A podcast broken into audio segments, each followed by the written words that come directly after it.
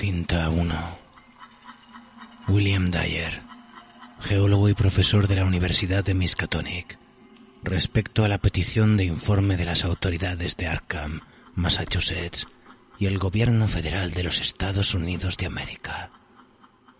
Todos los hechos relacionados con este testimonio deberán manejarse con absoluta discreción. Providence, Rhode Island, febrero de 1931.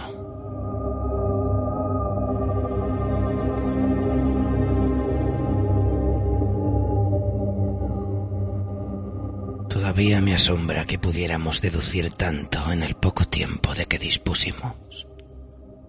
Naturalmente, aún hoy, solo tenemos un esbozo de aquella historia, y la mayoría lo recordamos gracias al estudio de las fotografías y de los dibujos que hicimos.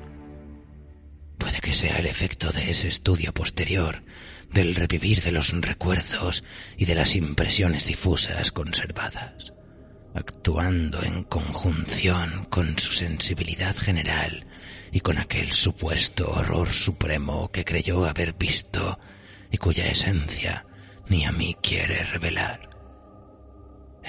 El derrumbamiento mental de Danford, compañero en la expedición. Ha perdido completamente la cabeza.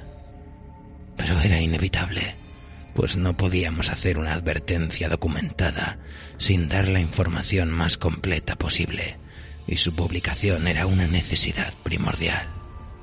Ciertos influjos que aún persisten en aquel desconocido mundo antártico de tiempo desordenado y leyes naturales desconocidas hacen absolutamente necesario que se desaliente toda futura exploración.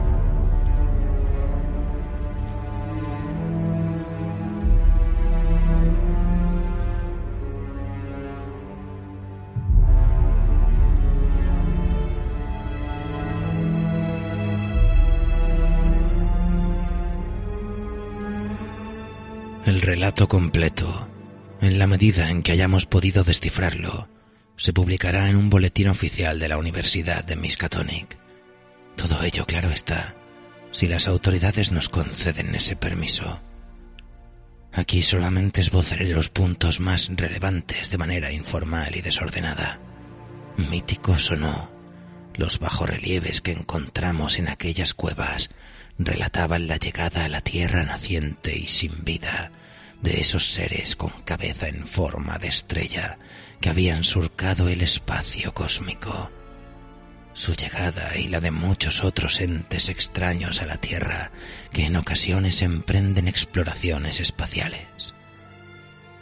Parece que podían atravesar el éter interestelar con sus grandes alas membranosas. Habían vivido bajo las aguas del mar largo tiempo, edificando en su fondo ciudades fantásticas y sosteniendo terribles combates con adversarios sin nombre. Emplearon extraños aparatos activados por principios energéticos desconocidos. Es evidente que sus conocimientos científicos y mecánicos superaban con mucho los del hombre actual, aunque utilizaban sus formas más amplias y complicadas solamente en caso de obligada necesidad. Algunos de los bajorrelieves daban la idea de que habían pasado en otros planetas por una fase de vida mecanizada, pero al encontrar sus efectos emotivamente nada satisfactorios, la habían rechazado.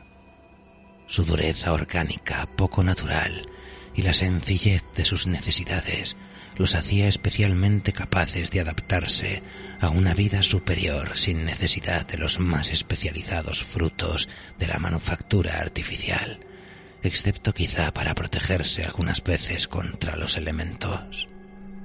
Fue bajo las aguas del mar donde en un principio, para alimentarse y más tarde por otros motivos, crearon primeramente la vida terrestre, empleando las sustancias que tenían a su alcance según métodos conocidos desde antiguo. Los experimentos más complicados vinieron después de la aniquilación de varios enemigos cósmicos.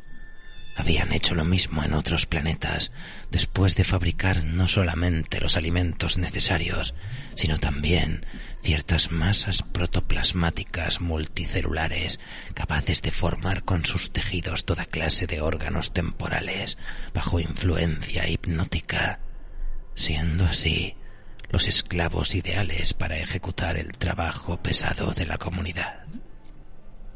Estas masas viscosas eran sin duda aquellas a las que Abdul al-Jarred se había referido entre susurros, dándoles el nombre de Shogots en su aterrador Necronomicon, aunque ni siquiera aquel árabe demente había insinuado que existieran algunos en la tierra, salvo en los sueños de quienes hubieran masticado ciertas hierbas alcaloides. Cuando los primordiales de este planeta hubieran sintetizado sus sencillos alimentos y creado un número suficiente de Shogots, permitieron que se desarrollaran otros grupos. ¿Te está gustando este episodio? Hazte fan desde el botón Apoyar del podcast de Nivos.